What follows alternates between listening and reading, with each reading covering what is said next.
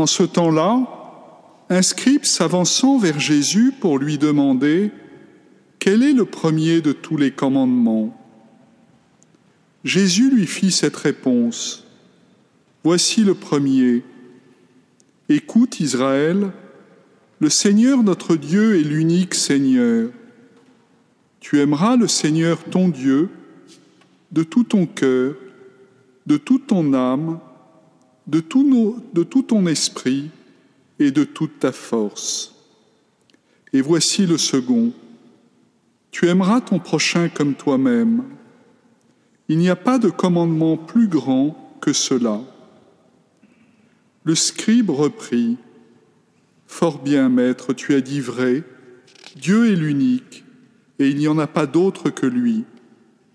L'aimer de tout son cœur, de toute son intelligence, de toute sa force, et aimer son prochain comme soi-même, vaut mieux que toute offrande d'holocauste et de sacrifice. Jésus, voyant qu'il avait fait une remarque judicieuse, lui dit, Tu n'es pas loin du royaume de Dieu. Et personne n'osait plus l'interroger. Pourquoi le Seigneur a-t-il dit à cet homme, alors qu'on comprend qu'il avait tout compris?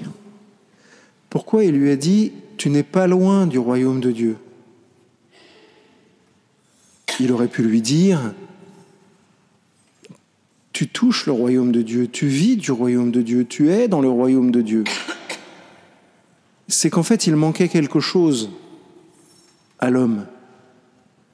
Ou plutôt, il manquait quelque chose à Jésus. Il fallait que Jésus meure et ressuscite pour que l'homme puisse habiter le royaume de Dieu. Quand le Seigneur nous dit, dans les deux premiers commandements, tu aimeras le Seigneur ton Dieu. D'accord, merci Seigneur, je vais essayer, par exemple en allant à Notre-Dame des Victoires sur la pause du déjeuner, et particulièrement le vendredi, d'accord.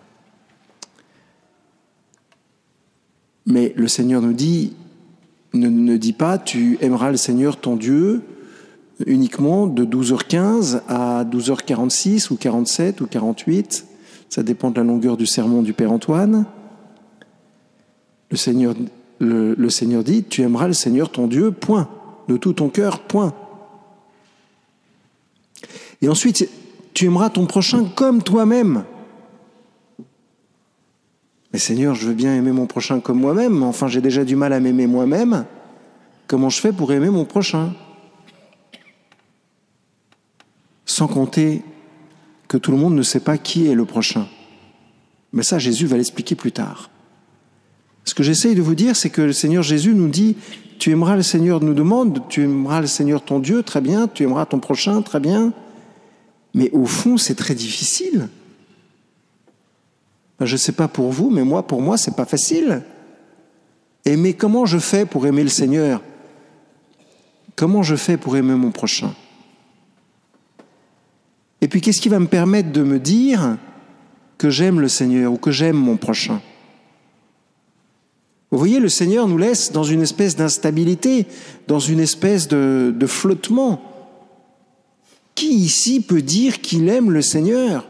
Comme Jésus voudrait que nous aimions le Seigneur Qui peut avoir cette outrecuidance Maintenant que j'ai dit ça, plus personne ne va lever la main?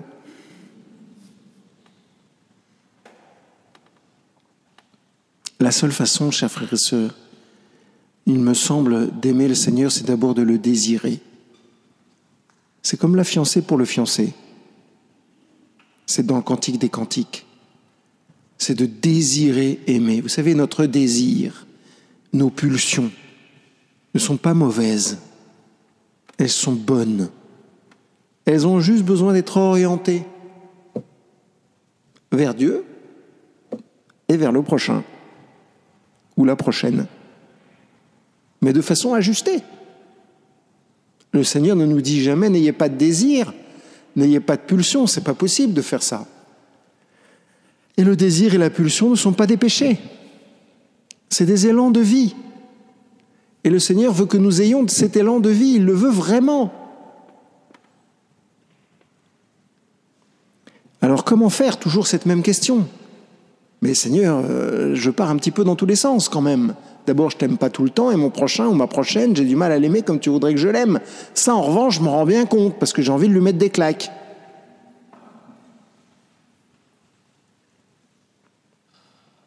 Il me semble que le Seigneur donne la réponse dans, la première lecture. Et je vous invite à lire tout le chapitre 2 du livre d'Osée. Pas seulement la lecture que nous venons de lire là. Parce que le Seigneur nous dit dans le livre d'Osée que c'est lui qui nous fiance. Il nous dit dans le chapitre 2, Je me fiancerai à toi pour toujours. Je ferai de tes vals d'accord, c'est-à-dire des lieux infertiles, des lieux de fertilité. Je rendrai tes vignobles abondants comme etc. etc. Allez lire le chapitre 2 à partir du, du jusqu'au verset 17 ou à partir du verset 17. C'est le Seigneur qui fait que du coup nous pouvons être dans le royaume de Dieu. Nous, ce que nous avons à faire, c'est à ouvrir la porte. Vous allez me dire, oui, mais il faut l'ouvrir souvent. Bah oui, c'est vrai. C'est là qu'est notre effort. Mais dès que nous sommes, dès que nous sortons de cette basilique, l'Esprit Saint sort avec vous de la basilique. Je ne sais pas si vous êtes au courant. Le Père aussi sortira avec vous de la basilique et le Fils aussi, et vous accompagnera dans les rues, dans, vos travaux, vos, là où vous irez. Après le chemin de croix, peut-être, ou avant, selon vous avez, votre désir. Et le Seigneur continuera à vous influencer, le Seigneur continuera à, à se diffuser en vous, à, oui, à vous influencer. Mais plus vous désirerez dans les rues que l'Esprit Saint vous influence, et plus le Seigneur vous, tournera vers votre prochain. Peut-être même que le Seigneur guérira dans le cœur de certains la propre vision qu'ils ont d'eux-mêmes. Puisque pour aimer mon prochain, il faut d'abord que je m'aime moi-même. Peut-être que le Seigneur va vous donner une image de vous plus belle que, que vous ne l'avez pour l'instant. Et peut-être que vous pourrez dire avec le psalmiste, Seigneur, je te bénis pour l'être exceptionnel que je suis. Vous savez, ça fait un bien fou de dire ça.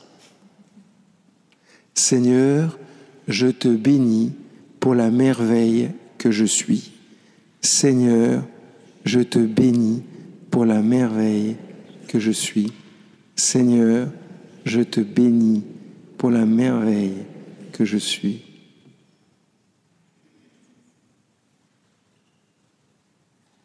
Ça va pas mieux? C'est de la louange. Vous savez, le Seigneur nous appelle à la louange.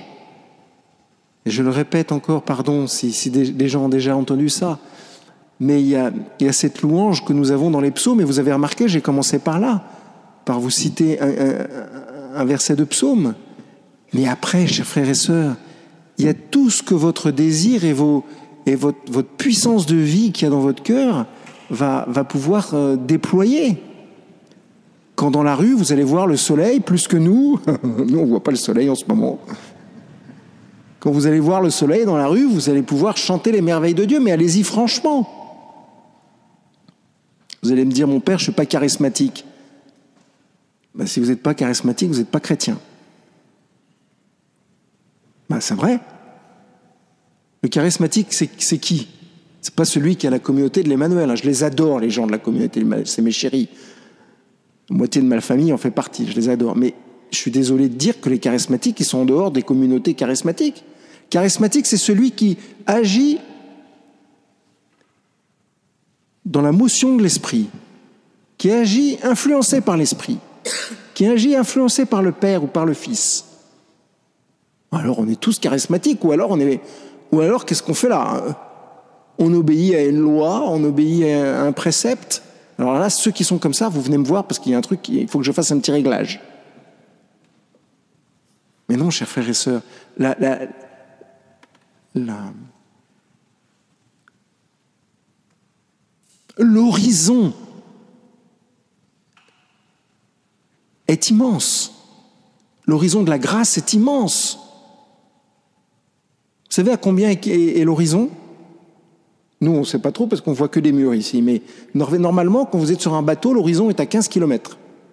Quand vous voyez passer un autre bateau sur l'horizon, c'est qu'il est à 15 km. C'est pas beaucoup, 15 km.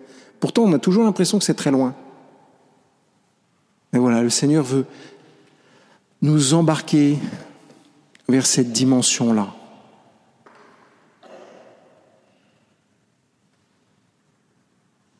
Le Seigneur veut faire en nous bien plus que ce que nous imaginons. Bien plus que ce que nous imaginons. Seulement, il faut lui donner la possibilité. Il faut le désirer. Désirons-nous maintenant que le Seigneur achève en nous ce qu'il a commencé depuis notre baptême Est-ce que nous le désirons? Je vous invite à prendre un temps de silence pour répondre juste à cette question. Désires-tu que je déploie en toi des merveilles d'amour, que j'achève ce que j'ai commencé en toi le jour de ton baptême? Désires-tu guérir pour aimer davantage? Désires-tu être influencé par l'Esprit Saint? Désires-tu que l'Esprit Saint t'accompagne tous les jours de ta vie? Le désires-tu?